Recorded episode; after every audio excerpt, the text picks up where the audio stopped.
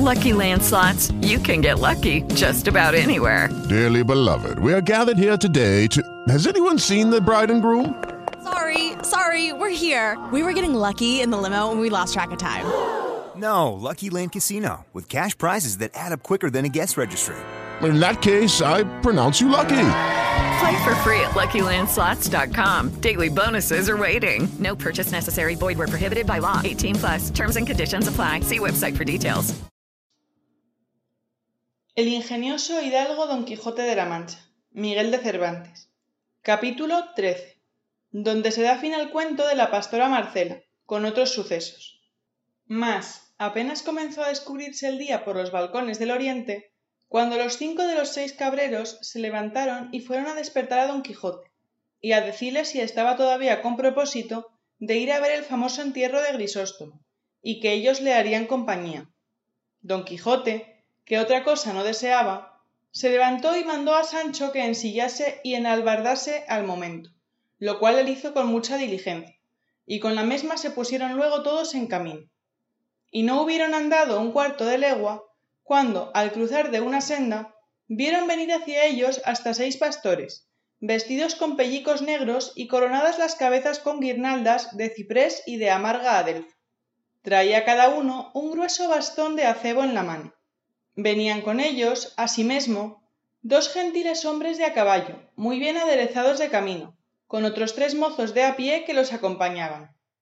En llegándose a juntar, se saludaron cortésmente, y preguntándose los unos a los otros dónde iban, supieron que todos se encaminaban al lugar del entierro, y así comenzaron a caminar todos juntos. Uno de los de a caballo, hablando con su compañero, le dijo Paréceme, señor Vivaldo, que habemos de dar por bien empleada la tardanza que hiciéremos en ver ese famoso entierro, que no podrá dejar de ser famoso, según estos pastores nos han contado extrañezas, ansí del muerto pastor como de la pastora homicida. Así me lo parece a mí, respondió Vivaldo, y no digo yo tardanza de un día, pero de cuatro la hiciera a trueco de verle. Preguntóles don Quijote qué era lo que habían oído de Marcela y de Grisóstomo, el caminante dijo que aquella madrugada habían encontrado con aquellos pastores, y por haberles visto en aquel tan triste traje, les habían preguntado la ocasión por qué iban de aquella manera, que uno de ellos se lo contó, y contando la extrañeza y hermosura de una pastora llamada Marcela, y los amores de muchos que la recuestaban, con la muerte de aquel grisóstomo a cuyo entierro iban. Finalmente, él contó todo lo que Pedro a don Quijote había contado cesó esa plática y comenzóse otra, preguntando el que se llamaba Vivaldo a don Quijote qué era la ocasión que le movía a andar armado de aquella manera por tierra tan pacífica. A lo cual respondió don Quijote La profesión de mi ejercicio no consiente ni permite que yo ande de otra manera.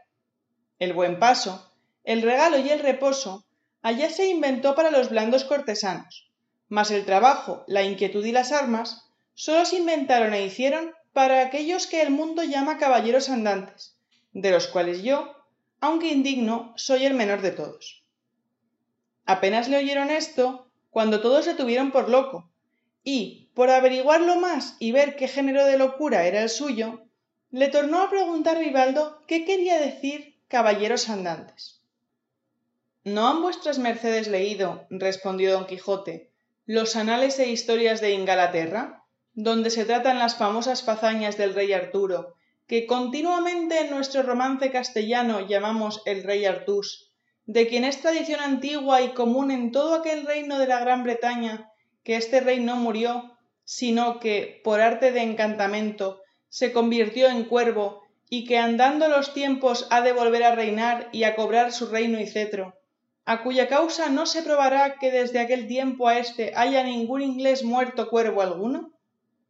Pues en tiempo de este buen rey fue instituida aquella famosa orden de caballería de los caballeros de la tabla redonda, y pasaron, sin faltar un punto, los amores que allí se cuentan de don Lanzarote del Lago con la reina Ginebra, y siendo medianera de ellos y sabidora aquella tan honrada dueña Quintañona, de donde nació aquel tan sabido romance y tan decantado en nuestra España de Nunca fuera caballero de damas tan bien servido como fuera Lanzarote cuando de Bretaña vino, con aquel progreso tan dulce y tan suave de sus amorosos y fuertes pechos. Pues desde entonces, de mano en mano, fue aquella orden de caballería extendiéndose y dilatándose por muchas y diversas partes del mundo, y en ella fueron famosos y conocidos por sus fechos el valiente Amadís de Gaula con todos sus hijos y nietos, hasta la quinta generación, y el valeroso Félix Marte de Hircania, y el nunca como se debe alabado Tirante el Blanco y casi que en nuestros días vimos y comunicamos y oímos al invencible y valeroso caballero don Belianís de Grecia. Esto, pues, señores, es ser caballero andante, y la que he dicho es la orden de su caballería, en la cual, como otra vez he dicho, yo, aunque pecador, he hecho profesión, y lo mismo que profesaron los caballeros referidos, profeso yo. Y así me voy por estas soledades y despoblados buscando las aventuras con ánimo deliberado de ofrecer mi brazo y mi persona a la más peligrosa que la suerte me deparare, en ayuda de los flacos y menesterosos. Por estas razones que dijo, acabaron de enterarse los caminantes que era don Quijote falto de juicio, y del género de locura que los señoreaba, de lo cual recibieron la misma admiración que recibían todos aquellos que de nuevo venían en conocimiento de ella. Y Vivaldo, que era persona muy discreta y de alegre condición, por pasar sin pesadumbre el poco camino que decían que les faltaba, al llegar a la sierra del entierro, quiso darle ocasión a que pasase más adelante con sus disparates, y así le dijo Paréceme, señor caballero andante, que vuestra merced ha profesado una de las más estrechas profesiones que hay en la tierra, y tengo para mí que aun la de los frailes cartujos no es tan estrecha. Tan estrecha bien podía ser, respondió nuestro don Quijote pero tan necesaria en el mundo no estoy en dos dedos de ponerlo en duda. Porque, si va a decir verdad, no hace menos el soldado que pone en ejecución lo que su capitán le manda que el mismo capitán que se lo ordena. Quiero decir que los religiosos, con toda paz y sosiego, piden al cielo el bien de la tierra, pero los soldados y caballeros ponemos en ejecución lo que ellos piden, defendiéndola con el valor de nuestros brazos y filos de nuestras espadas no debajo de cubierta, sino al cielo abierto, puestos por blanco de los insufribles rayos del sol en verano y de los erizados hielos del invierno. Así que somos ministros de Dios en la tierra, y brazos por quien se ejecuta en ella su justicia. Y como las cosas de la guerra y las a ella tocantes y concernientes no se pueden poner en ejecución sino sudando, afanando y trabajando, síguese que aquellos que la profesan tienen, sin duda, mayor trabajo que aquellos que en sosegada paz y reposo están rogando a Dios favorezca a los que poco pueden. No quiero yo decir, ni me pasa por pensamiento, que es tan buen estado el de caballero andante como el de encerrado religioso.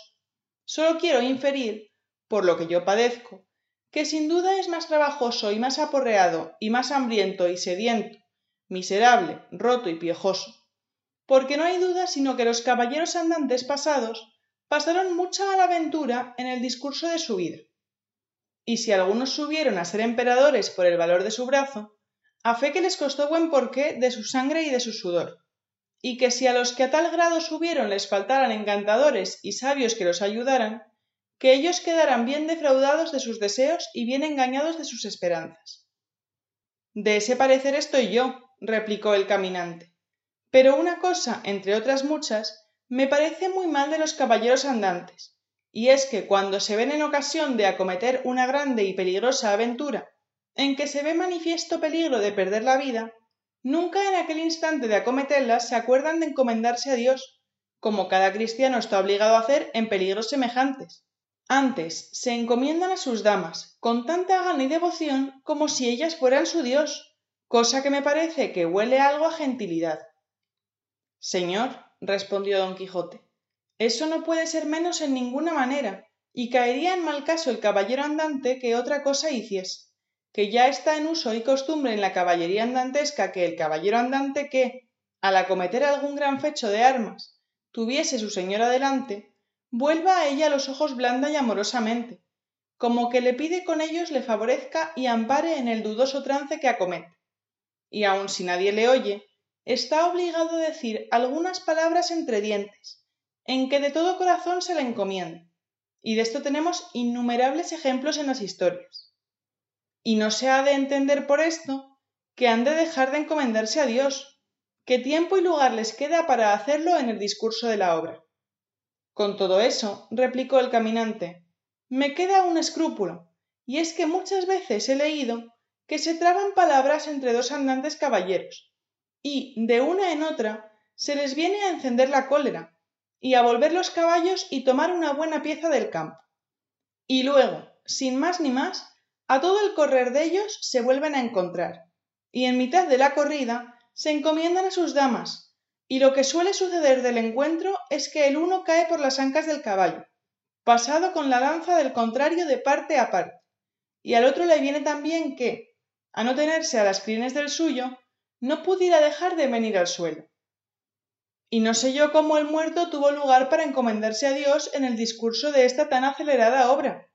Mejor fuera que las palabras que en la carrera gastó encomendándose a su dama, las gastara en lo que debía, y estaba obligado como cristiano. Cuanto más que yo tengo para mí que no todos los caballeros andantes tienen damas a quien encomendarse, porque no todos son enamorados. Eso no puede ser, respondió don Quijote.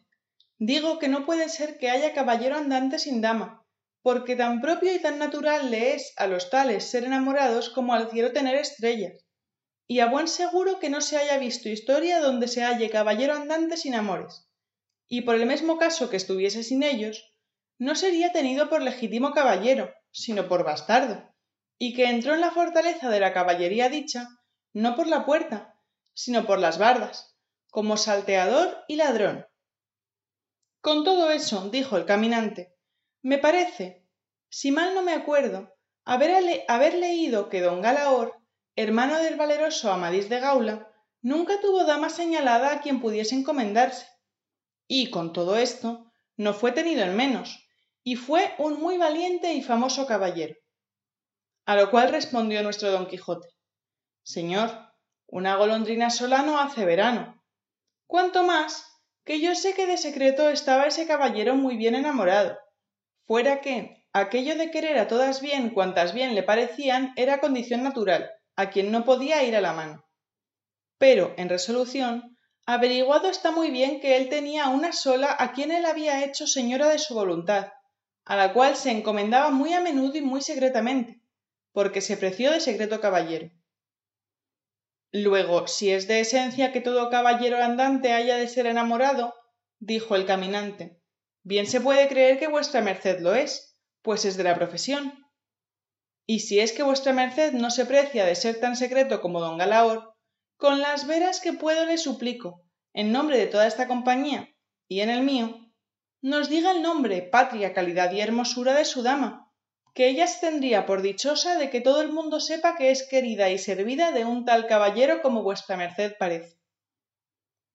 Aquí dio un gran suspiro don Quijote y dijo Yo no podré afirmar si la dulce mi enemiga gusta o no de que el mundo sepa que yo la sirvo. Sólo sé decir, respondiendo a lo que con tanto comedimiento se me pide, que su nombre es Dulcinea, su patria el Toboso, un lugar de la Mancha, su calidad por lo menos ha de ser de princesa, pues es reina y señora mía.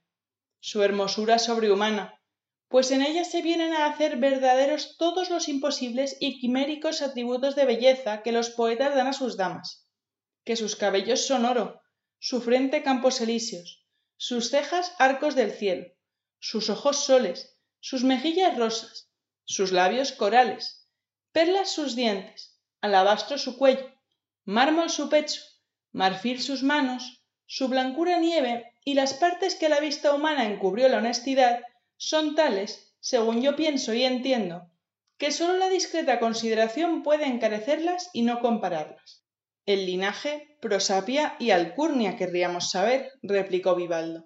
A lo cual respondió don Quijote No es de los antiguos curcios, gallos y cipiones romanos, ni de los modernos colonas y ursinos, ni de las moncadas y requesenes de Cataluña, ni menos de los rebellas y villanovas de Valencia. Palafoxes, Nuzas, Rocabertis, Corellas, Lunas, Alagones, Urreas, Foces y Gurreas de Aragón, Cerdas, Manriques, Mendozas y Guzmanes de Castilla, Alencastros, Payas y Meneses de Portugal, pero es de los del Toboso de la Mancha, linaje, aunque moderno, tal que puede dar generoso principio a las más ilustres familias de los venideros siglos. Y no se me replique en esto, si no fuere con las condiciones que puso Cervino al pie del trofeo de las armas de Orlando que decía Nadie las mueva que estar no pueda con Roldán a prueba. Aunque el mío es de los cachopinos de Laredo, respondió el caminante, no le osaré yo poner con el del Toboso de la Mancha, puesto que, para decir verdad, semejante apellido hasta ahora no ha llegado a mis oídos. ¿Cómo eso no habrá llegado? replicó don Quijote. Con gran atención iban escuchando todos los demás la plática de los dos, y aun hasta los mesmos cabreros y pastores conocieron la demasiada falta de juicio de nuestro don Quijote.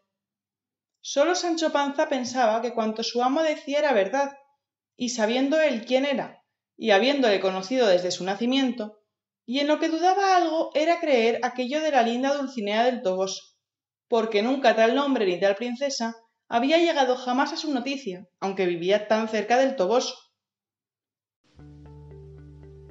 Gracias por escuchar este episodio con Clásicos en Audiolibro. Producir estos episodios tiene un coste. No queremos poner publicidad cada dos minutos ni obligar a la gente a pagar para acceder a los mismos. Por ello, la única manera de ser económicamente sostenibles es llegar a muchísima gente. Ayúdanos a seguir produciendo cultura gratis. Comparte este episodio con tres personas de tu entorno que no nos conozcan. Hasta la próxima.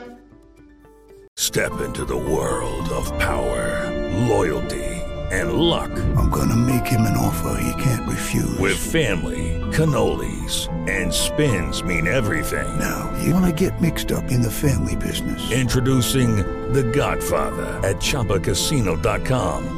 Test your luck in the shadowy world of The Godfather slot. Someday, I will call upon you to do a service for me. Play The Godfather now at ChumbaCasino.com. Welcome to the family. VGW Group. No purchase necessary. Void where prohibited by law. See terms and conditions. 18 plus.